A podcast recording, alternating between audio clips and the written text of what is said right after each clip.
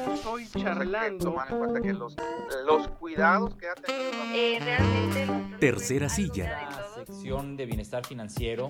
En entrevista con. Con el, con el doctor Manolo Spindel, nuestro amigo, enlace y colaborador en Matehuala, en la zona altiplano, y lo saludamos con mucho gusto. Hola Manolo, muy buenos días.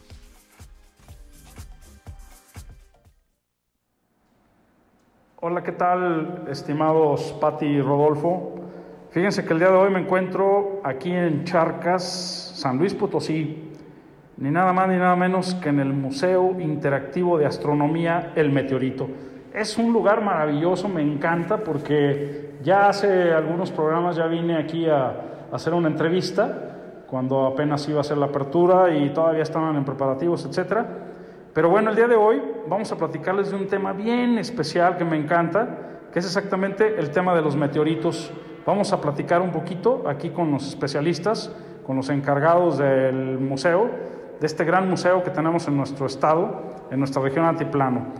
Pues, ¿qué tal? ¿Cómo estás? Buenos días, mi estimado Luis Pedro. ¿Cómo te va? Muy bien, muy bien. Eh, bienvenidos aquí al Museo Interactivo de Astronomía, el Meteorito. Estamos en la sala de meteoritos, eh, justamente platicando sobre ellos. Y bueno, para profundizar sobre el tema, es importante conocer que el nombre de el meteorito es el eh, derivado del lugar donde cae el meteorito. Entonces nosotros aquí en Charcas cayó un meteorito eh, que lo nombran el meteorito Charcas y este cayó por entre en los territorios entre colindando casi con Real de 14, pero del lado de Charcas, y este meteorito en un lugar que se llama San, eh, San José del Sitio, y se, se, ubica más o menos alrededor de 1650, la fecha en la que cayó, y desde entonces lo ubican a algunas personas y lo llevan al, al atrio de la iglesia de Charcas, y desde 1650 más o menos hasta la época en la intervención francesa, que es la salida de los franceses fue en 1867 cuando salen eh, y al momento que salen se llevan el meteorito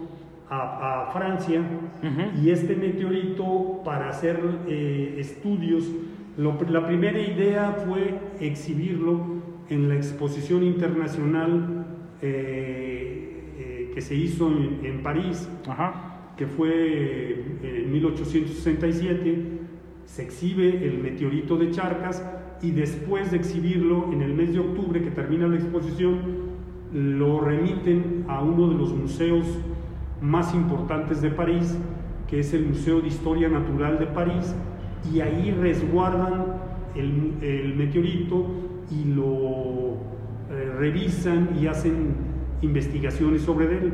Y desde entonces hasta la fecha ha estado resguardado en ese museo. Ah, eh, el año pasado intentamos traerlo para la apertura del museo y se hicieron los primeros eh, exploraciones y contactos con el Museo de Historia Natural de París para ver si lo traíamos y al final lo pudieron, se pudo traer a México, pero se exhibió solamente en el, en el Museo de Antropología que está en Chapultepec, en la Ciudad de México, el Museo Nacional de Antropología, en, la sala de internacionales, y entrando, este, les recomendamos eh, que lo puedan ir a ver. Está, va a estar como hasta mediados de febrero, fines de febrero, todavía en exhibición. Es una de las exposiciones que se inauguró en septiembre del año pasado y se, llamó, se llama Grandeza de México, la Grandeza de México, y ahí se exhibe en la primera sala este meteorito. Ahora, eh, es muy importante para la región un meteorito como este, que es como equivale como si fuera, estuviéramos hablando del penacho de Montezuma, eh, eh, pero para la región altiplano, por el, grado de interés y el grado este de, movimiento que tuvo el meteorito, primero donde cayó, a dónde lo llevaron y luego cómo lo trasladaron hasta París, etcétera. Pues esta es la parte de la historia del meteorito, meteorito. del meteorito este, el comandante Bazaine, eh, uno de los, de los mariscales de Napoleón, es el que lo extrae de aquí de Charcas, lo arman y se lo llevan en- al momento de salir todo el, el contingente, al terminar la intervención francesa, se lo llevan y, y- y pasa todo esto que comentamos. Excelente. Muchas gracias. Me, me gustaría ahora que Hugo Jasso nos platique un poquito acerca de los meteoritos y toda esta importantísima, eh, digamos, todo lo que tiene que ver con la ciencia y, y en este museo, ¿no? Ah, A- bueno, a partir del este, meteorito.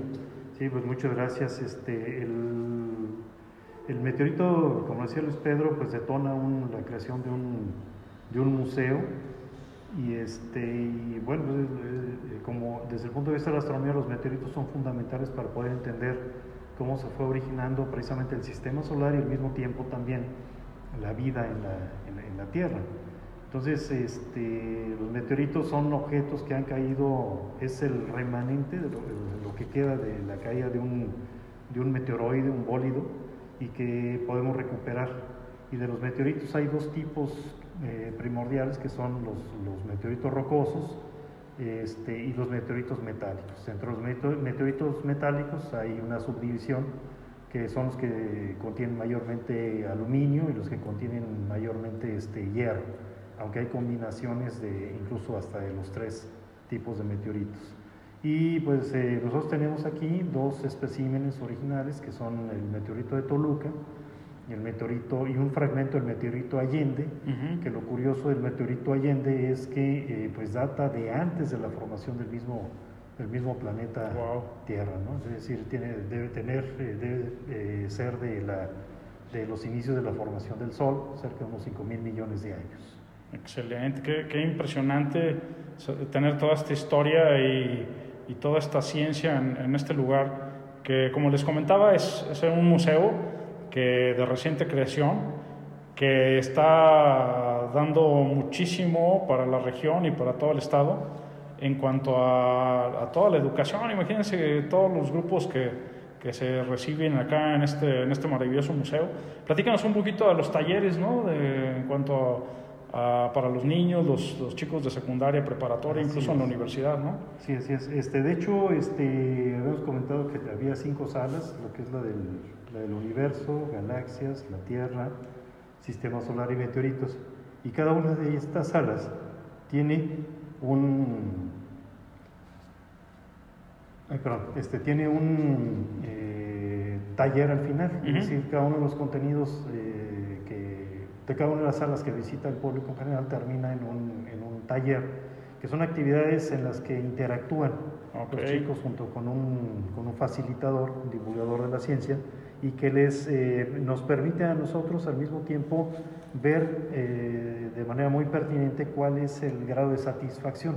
No nos interesa si aprendieron o no el Ujú. ejercicio de la divulgación, si nos interesa este, que eh, el público se vaya, el usuario se vaya este, satisfecho de la experiencia, porque eso genera una impronta de aprendizaje. Exacto. Entonces cada una de, los, de, los, de las salas tiene un, un- un taller con actividades este, pensadas desde el preescolar hasta los últimos años de, de bachillerato e incluso pues nos ha tocado dar este, talleres para chavos de, ya de carreras de, de ciencias. Ok.